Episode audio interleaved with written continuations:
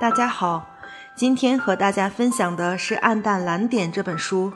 此书是二十年前卡尔萨根六十岁时出版的，两年后他就去世了，所以这本书也可以说是萨根为自己撰写的一部科学自传，既反映了他在行星探索方面的科学工作成就，也记述了他对于宇宙探索、环境保护、人类文化的思考。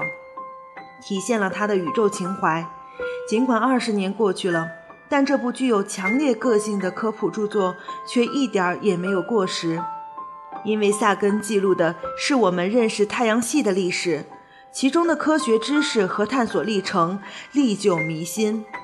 这本书主要包含了两大部分内容：关于太阳系内部各大行星的介绍，以及人类太空事业的过去、现在和未来。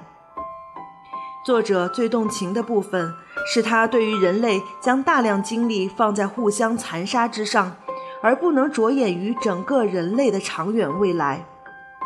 萨根带领我们从地球本身开始思考，在人类思想史和天文学历史上，曾经长期以为人类和地球具有极其特殊的地位。对于地球地位的争论，从古希腊一直持续到十七世纪初。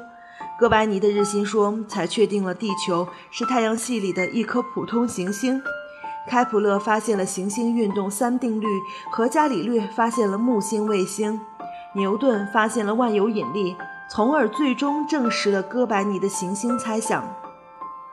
后来的科学发展证实，太阳只是银河系外围一颗普通恒星，银河系也十分普通，仅仅是几千亿个星系之一。人类也只是生物界进化出来的成员。萨根高度评价这些科学发现，认为这样的认识转换应该让我们认识到，人类应该谦逊。为了进一步显示地球在宇宙中的位置，在萨根的建议下，已经到达太阳系边缘的旅行者一号飞船，在一九九零年二月十四日回望地球，拍摄了著名的暗淡蓝点。地球在照片中看来只有两三个像素大小，由于镜头几乎正对着太阳，支架反射的一缕光线正好笼罩住这个光点。萨根称这幅地球影像为“暗淡蓝点”，它让我们看清地球其实只是浩瀚宇宙中一个毫不起眼的小不点。本书的书名即来源于此。萨根在书中说：“再看看那个光点。”它就在这里，那是我们的家园，我们的一切。你所爱的每一个人，你认识的每一个人，你听说过的每一个人，曾经有过的每一个人，都在它上面度过他们的一生。我们的欢乐与痛苦聚集在一起，数以千计的自以为是的宗教、意识形态和经济学说，所有的猎人与强盗。英雄与懦夫，文明的缔造者与毁灭者，国王与农夫，年轻的情侣，母亲与父亲，满怀希望的孩子，发明家和探险家，德高望重的教师，腐败的政客，超级明星，最高领袖，人类历史上的每一个圣人与罪犯，都住在这里，一粒悬浮在阳光中的微尘。在浩瀚的宇宙剧场里，地球只是一个极小的舞台。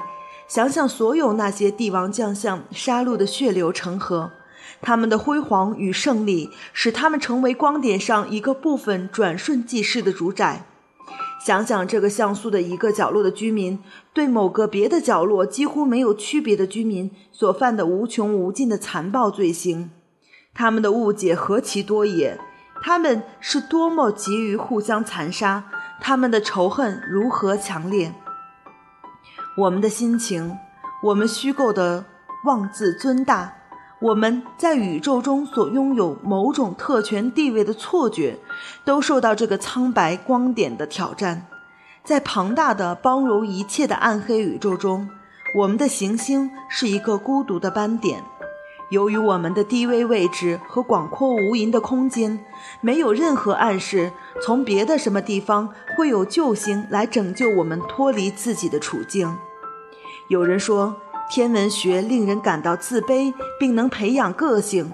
除了这张从远处拍摄我们这个微小世界的照片，大概没有别的更好的办法可以揭示人类妄自尊大是何等愚蠢。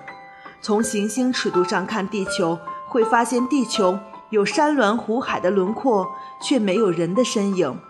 从太阳系的尺度上来看地球，会发现地球连山峦湖海的轮廓都没有了，只剩下一个光点，一个像素，更不要说人的身影。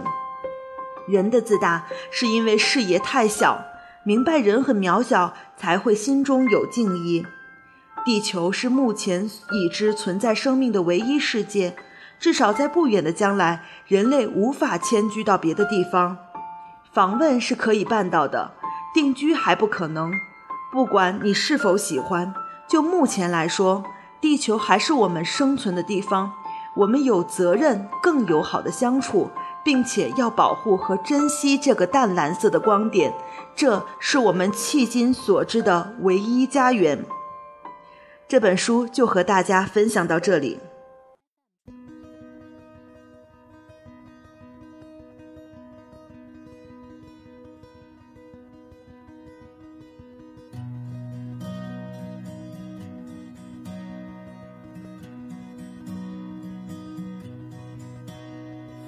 夜空中最亮的星，能否听清那仰望的人心底的孤独和叹息？哦，夜空中最亮的星，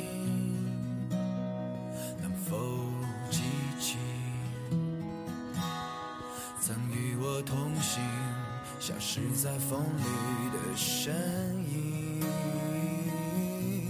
我祈祷拥有一颗透明的心灵和会流泪的眼睛，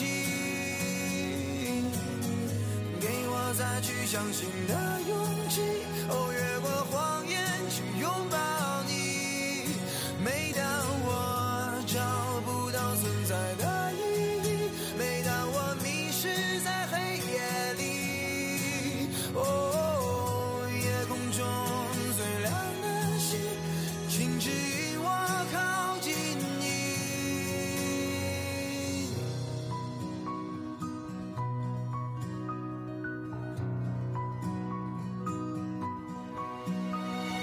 夜空中最亮的星，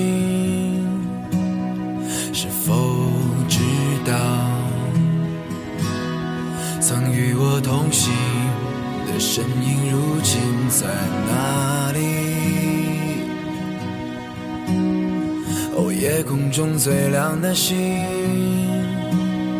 是否在意？是等太阳升起？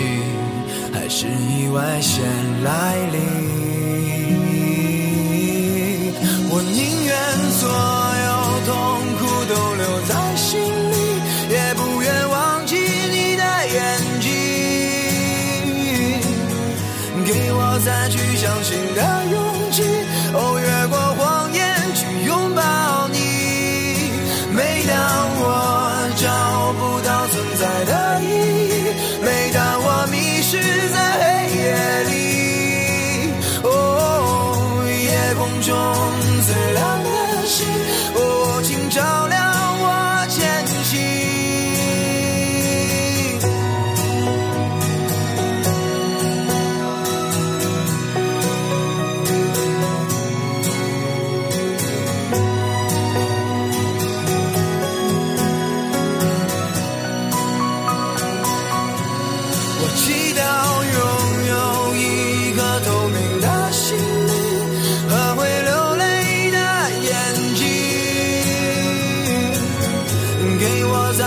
相信他。